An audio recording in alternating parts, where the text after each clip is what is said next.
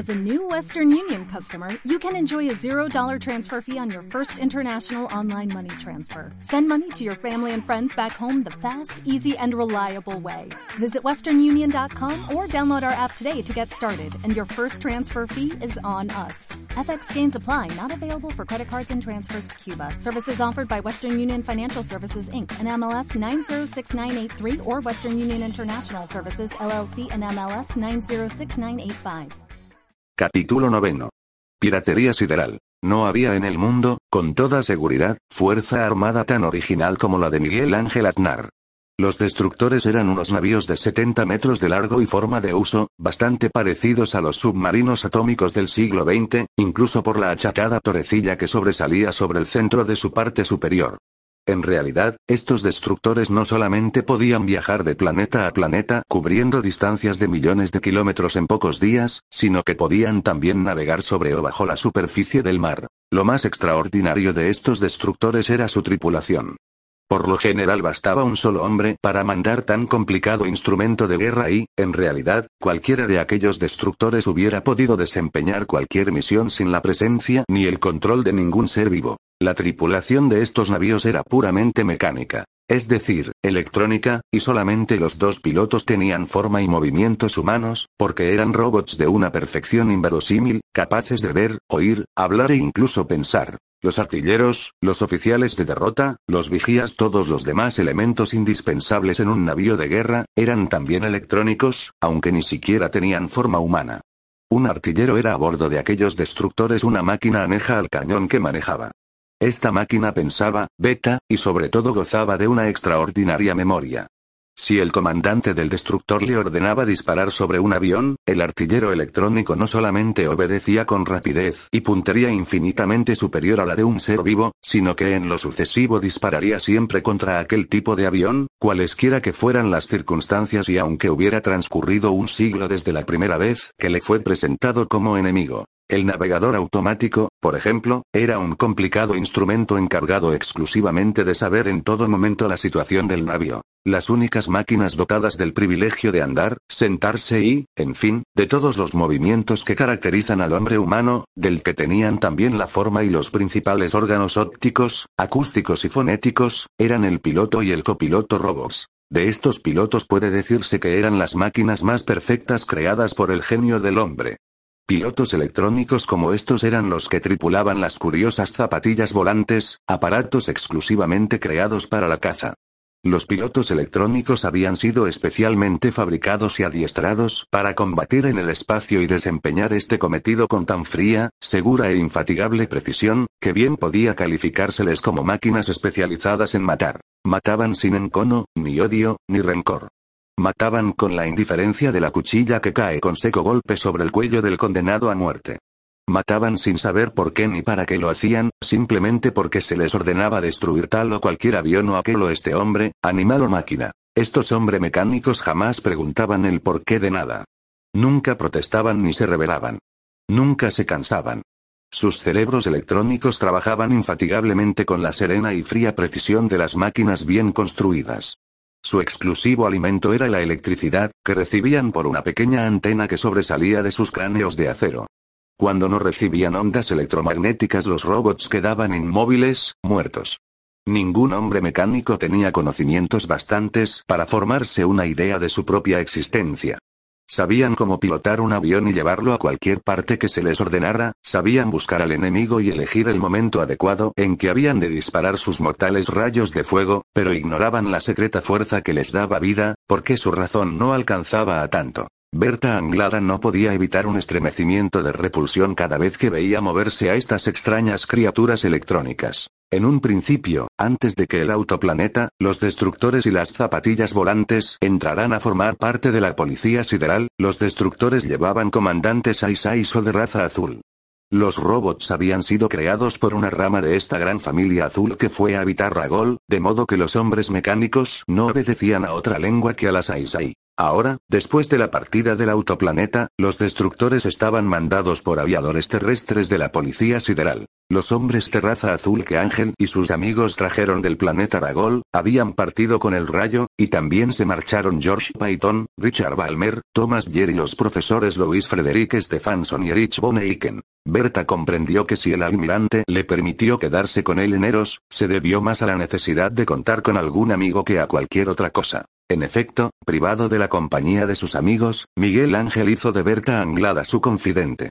La vida a bordo del destructor España, inmovilizado a 100 millas del asteroide 433 de la serie, era monótona y aburrida. En sus ratos de mal humor, Ángel confiaba a Berta sus dudas y temores. Cuando estaba alegre, entonces relataba sus extraordinarias aventuras por el cosmos o la vida del siglo XX. Y Berta Anglada, según conocía más y mejor a Miguel Ángel, sentíase más ligada a él por los vínculos secretos de su admiración. Se dio cuenta el almirante de que en los bellos ojos negros de su atento oyente había algo más que interés y curiosidad cuando le relataba sus pasadas aventuras y sus esperanzas para el futuro. Había veces en que Berta sentía su alma desnuda bajo la penetrante mirada de Miguel Ángel. Entonces se decía que él había descubierto el amor de ella. Pero luego, los acontecimientos demostraban a Berta lo contrario. Miguel Ángel no era ciego. Sencillamente, estaba demasiado preocupado con los marcianos para caer en la cuenta de la muda adoración de su compañera. Y, por otro lado, estaba demasiado reciente la muerte de Bárbara Bat, la esposa de Ángel, para que éste olvidara su antiguo amor. Transcurrieron 50 horas sin que nada ni nadie alterara la bochornosa paz del asteroide 433. ¿Usted cree que volverán los platillos volantes? Preguntó Berta a Ángel. No tardarán mucho en acercarse, siquiera sea para ver qué estamos haciendo. Corroborando la suposición del almirante de la policía sideral, trece horas más tarde se dejaba oír el timbre de alarma del vigía telescópico automático. La comandante Juana Graner, el único ser humano aparte de Berta y Ángel a bordo del destructor España, llamó al almirante a la cabina de mando. Juana era una mujer de mediana estatura y unos 30 años de edad, trigueña y provista de un par de ojos color verde, afilados como puñales. La cabina de mando del destructor era circular. De frente a la proa estaban sentados en sendos sillones dos robots. Estos eran los pilotos. Ocupando el centro de la sala había una mesa redonda, sobre cuya superficie se proyectaban las imágenes captadas por el poderoso telescopio de a bordo. Una formación de quizás 15.000 platillos volantes del último modelo se acercaba a gran velocidad. Vistos sobre la mesa parecían una espesa nube de moscas dispuestas a devorar la escasa fuerza de 48 destructores y 200 zapatillas volantes de la policía sideral. La batalla de Eros comenzó dos minutos más tarde, cuando ambas fuerzas se hallaban separadas por 300 millas de distancia. A 300 millas, el disparo de los rayos Z de los destructores era ya efectivo. El alcance de los proyectores de rayos Z de los platillos era de cerca de 200 millas, ligeramente superior al de las fuerzas aéreas de la Tierra. Los aviones terrestres, como las zapatillas, alcanzaban solamente 150 millas. Los 48 destructores del autoplaneta abrieron simultáneamente el fuego en cuanto los platillos volantes rebasaron las 300 millas de seguridad. Una hecatombe de platillos volantes siguió a la primera andanada de los destructores. El espacio, totalmente negro, sobre el que brillaban las estrellas, y, muy próximo. Marte, se pobló de relámpagos azules, cada uno de los cuales daba cuenta del fin de un aparato marciano. La segunda andanada siguió a la primera con un segundo de intervalo. El espacio se vio invadido unos segundos por un centenar de nuevas estrellas. Luego, por otro, por otro. Los platillos volantes rompieron su formación y se abrieron en abanico envolviendo a Eros y los destructores. Berta pudo ver una especie de flechas doradas que surcaban el cielo en dirección a los platillos volantes. Eran las zapatillas, el avión de caza más manejable y veloz del mundo entero. Con ayuda del telescopio auxiliar, Berta Anglada pudo seguir a su comodidad el curso de la tremenda batalla aérea. Junto a ella, el almirante daba órdenes restallantes a sus pilotos electrónicos y a los comandos de las demás unidades. Berta, con el ojo pegado a una lente que se diferenciaba muy poco de la de un submarino del siglo XX, vio cómo las zapatillas se abalanzaban sobre los aparatos marcianos, obligando a estos a entrar en un cuerpo a cuerpo que, sin género de dudas, no era del gusto de los pilotos grises. Vio cómo, a una orden de Miguel Ángel, empezaban a moverse los destructores, eludiendo las nutridas andanadas de torpedos atómicos que los platillos volantes estaban lanzando al espacio. Los destructores se dieron a evolucionar de un modo continuo, esquivando los torpedos y destruyendo a estos con los mortíferos rayos Z. Durante 15 minutos la situación de los destructores se hizo poco menos que insostenible. Berta apartó un momento el ojo de la lente y miró a Miguel Ángel. Le vio preocupado, con la frente cubierta de sudor y dando órdenes sin cesar mientras mantenía los ojos en el indicador de la temperatura del casco, que oscilaba entre los 4800 grados y los 5000 grados casi de modo incesante. El registro automático señalaba 51 platillos volantes derribados o, cuando menos, capturados por los haces de rayos Z. Un cálculo superficial arrojaba la abrumadora cantidad de cerca de 2.400 platillos volantes derribados, dando a cada destructor un término medio de 50 platillos destruidos. ¿Cuántos habrían destruido las zapatillas desde que se lanzaron al ataque? Era imposible entretenerse en averiguarlo en estos momentos de tensión. Lo cierto era que al pegar nuevamente el ojo a la lente del telescopio auxiliar, Berta pudo ver que el número de platillos volantes había disminuido notablemente. Hacia su derecha vio a dos platillos desintegrados en el vacío interestelar. Luego vio con dolor como un destructor de la flota del autoplaneta sucumbía de forma aparatosa y violenta bajo el impacto de un torpedo de un centenar de platillos volantes que le acosaban sin descanso. Dos zapatillas acudieron inmediatamente al lugar de la catástrofe y liquidaron al enemigo de una forma que jamás Berta había visto. Mientras abatían a dos platillos con sendos certeros disparos, las zapatillas hicieron una pirueta y se arrojaron contra los platillos, atravesando a dos de parte a parte y lanzándose contra los dos que quedaban incólumes. Berta había oído decir que los aviadores Torbor no conocían el miedo y jamás retrocedían. Ahora comprobó que era verdad. Los platillos volantes peleaban como verdaderas furias. Eran quizás los mejores aparatos del universo, después de los destructores y las zapatillas volantes de Miguel Ángel Aznar, y aunque su número decrecía con rapidez espantosa, jamás demostraron dudas, temor, ni cansancio. Muy lentamente al principio, cada vez más deprisa luego, la flota del autoplaneta fue sacando ventaja al feroz enemigo. Berta vio caer derribados todavía, convertidos en polvo cósmico, a dos destructores más. Luego, la menor concentración de proyectores Z sobre los destructores puso la victoria definitivamente del lado de la policía sideral. La batalla duró una hora y quince minutos, y en este tiempo se perdieron nueve destructores. Los Torbot, contando muy por encima, habían perdido en el mismo tiempo unos siete mil platillos volantes. El resto se puso en fuga en dirección a Marte. ¿Cómo? exclamó Berta. Creí que los hombres grises no retrocedían nunca. Y así es. Si ahora vuelven atrás será porque su jefe se ha asegurado de la inutilidad de sus esfuerzos. Vamos a perseguirlos. Se cursaron las órdenes oportunas. Toda la flota se puso en movimiento lanzándose en persecución del enemigo, al que poco a poco fueron dando alcance. Cuando les tenían a 300 millas, y cuando los rayos Z de los platillos eran todavía ineficaces, los artilleros electrónicos de la flota sideral abrieron el fuego con todos sus cañones de proa.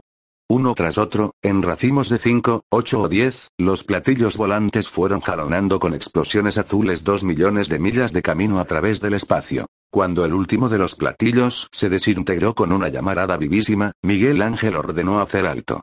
El asteroide Eros, 433 de la serie, había desaparecido en la inmensa lejanía. Frente a la flota de la policía sideral se veía el planeta Marte como un hermoso rubí, resplandeciente en la obreguez sideral, tachonada de minadas de estrellas. La batalla de Eros demostró que la única forma de aniquilar a la flota sideral sería apresándola en un círculo de 20.000 platillos volantes, cuanto menos. La batalla de Eros fue también la más feroz de las que había tomado parte Miguel Ángel Aznar, y la primera donde un enemigo cualquiera logró derribar nueve destructores construidos con dedona. Los hombres grises de Marte debieron considerar de primordial importancia aniquilar a esta pequeña y tremendamente poderosa flota. Algunos platillos volantes de los que intervinieron en la batalla de Eros regresaron sin duda a Marte por largos caminos siderales, para contar cómo los titulados aparatos invencibles de la policía sideral habían caldo derribados ante sus platillos volantes. Lo cierto fue que dos semanas más tarde, una formidable formación de 25.000 platillos volantes se presentó sobre Eros con la evidente intención de presentar batalla a la flota sideral y aniquilarla, aún a riesgo de perder casi toda aquella escuadra. No comprendo por qué han venido, dijo el almirante. ¿Nos creen tan tontos como para hacerles frente?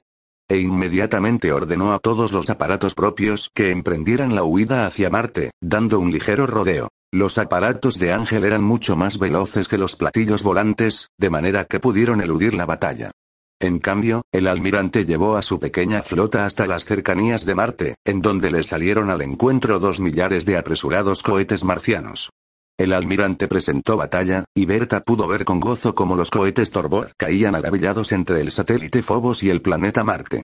Una considerable fuerza, integrada por varios miles de platillos volantes, salieron al encuentro de la flota sideral. Entonces, el almirante ordenó la retirada.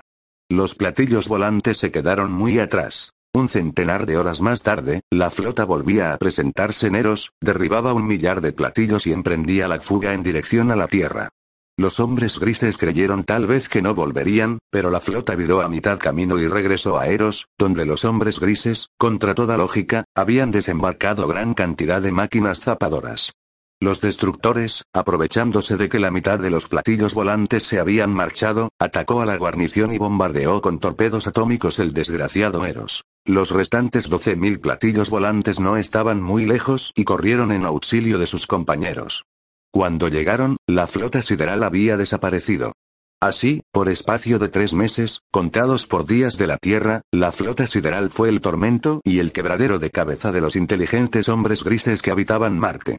Aquellos alucinantes destructores y zapatillas volantes aparecían donde menos se les esperaba, mordían con ferocidad en las líneas del enemigo y desaparecían en la inconmensurable inmensidad del cosmos. Durante aquellos tres meses, Miguel Ángel practicó la piratería sideral. Solo presentaba batalla a las pequeñas formaciones de enemigos, rehuía las grandes y efectuó algunos raids muy violentos contra Phobos y Deimos, los dos satélites base de Marte. Hizo imposible la explotación de Eros, y aun cuando los marcianos consiguieron fletar varios aviones de transporte con Dedona, la flotilla pirata, como Ángel denominaba a su propia fuerza, se encargó de impedir que llegaran a Marte. Todos sucumbieron a mitad camino, sin que su formidable escolta pudiera impedirlo. Día, al cabo de este tiempo, se recibió a bordo del destructor España, cubierto de gloria y de las cicatrices de los aerolitos que constituían los escollos siderales, un radio procedente del autoplaneta Rayo. Estaba expedido en clave y citaba a la flota para seis días más tarde en Eros. Seis días después, a bordo del destructor España, Berta Anglada oteaba el espacio por medio del poderoso telescopio. De pronto lanzó un grito. A la hora y minutos fijada, con exactitud cronométrica, apareció en el campo visual del telescopio la formidable mole del autoplaneta rodeado en un enjambre de más de 20.000 aviones, cuyas brillantes superficies metálicas herían con fuerza los rayos del Sol. Ahí está el rayo viene acompañado por los nuevos aviones cohete, protegidos con pintura de dedona. Gritó Berta. Berta, en realidad, ignoraba si aquella formidable fuerza venía recubierta de dedona, pero así lo supuso. Corrió a dar la noticia a Miguel Ángel, y encontrándolo en mitad del angosto pasillo se le colgó del cuello, llorando de alegría. Berta muchacha. Llamó Ángel, golpeándola cariñosamente en la espalda. ¿Qué le ocurre? Ángel. Yo si usted me diera un, un beso, me consideraría la mujer la mujer más feliz del mundo, sollozó Berta, abrazando al almirante. Ángel se inclinó y la besó suavemente en los labios. Berta le rodeó el cuello con sus brazos y se apretó contra él. Lo siento, Berta, murmuró Miguel Ángel con voz ronca. Yo adiviné hace tiempo que me ama usted. Pero bien, es usted una chica maravillosa, la única a quien podría dar mi corazón si mi corazón no fuera todavía de una muerta. Perdóneme, Ángel, sollozó Berta. Jamás me hubiera atrevido a decírselo. Pero puesto que lo sabe me alegro y no podrá quererme usted nunca un poquito. Ya la quiero un poquito, Berta. Pero usted merece más, mucho más. Y la miseria de mi cariño no le satisfaría a usted ni a mí. No obstante, más adelante, quién sabe, mi dolor se mitigará seguramente, y cuando mi corazón vuelva a sentirse de amor será usted, sin duda la que más cerca está de él, quien entre de lleno en mis pensamientos y en mi vida. Berta, profundamente avergonzada, se desprendió de los brazos de él y fue a refugiarse en su camarote. Salió de él una hora más tarde, al empezar la batalla por la reconquista de Eros. Fue una batalla relámpago, donde los aparatos españoles vengaron con creces a sus compañeros caídos tres meses antes. Tal y como había dicho Berta Anglada, los 20.000 aparatos que iban a guarnecer el asteroide estaban recubiertos por una capa de pintura a base de dedona. En igualdad de condiciones, los aviones íberos hubieran derrotado a los platillos volantes. Con la ayuda de la flota sideral y del autoplaneta Rayo, la victoria fue más rápida y más fácil. Doce horas después de haber empezado la batalla de reconquista, los primeros españoles hollaban el polvo de Eros e izaban el pabellón de la policía sideral. Poco después se posaba sobre el asteroide el autoplaneta. Berta y Miguel Ángel saltaron a tierra enfundados en sus pesadas corazas de vacío y corrieron hacia el rayo. Cinco grotescas figuras enfundadas en sendas corazas le salieron al encuentro. Eran los profesores Louis Frederick Stefanson y Erich Boneichen, Thomas Yer, George Payton y Richard Balmer, los cinco campeones de Miguel Ángel Aznar.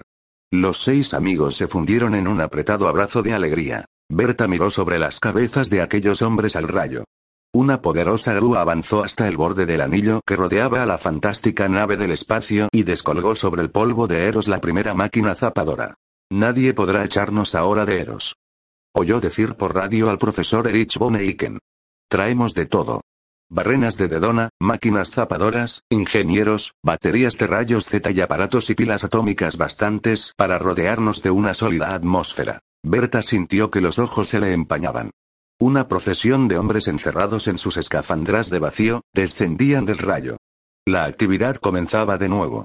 Todavía faltaba mucho para llegar al fin, pero andando se llegaría. Oyó que la llamaban. Venga con nosotros, Berta.